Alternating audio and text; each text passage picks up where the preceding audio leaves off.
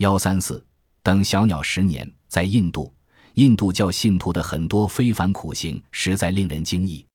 某行者终卧在地面上，在下唇的地方放上一小撮潮湿的泥土，在上面播种下几粒芥末的种子。不管是在酷暑之下，还是只有凉意的夜晚，行者一动也不动，不吃不喝的等种子发芽，直至长成一棵苗。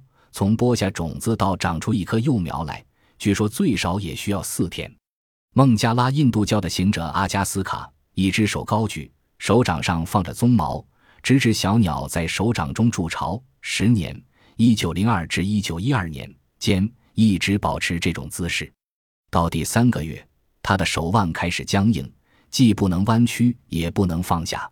为什么要这样做？除了他本人。谁也不知道，恐怕是相信肉体承受这样厉害的痛苦就能够得到某种赦免吧。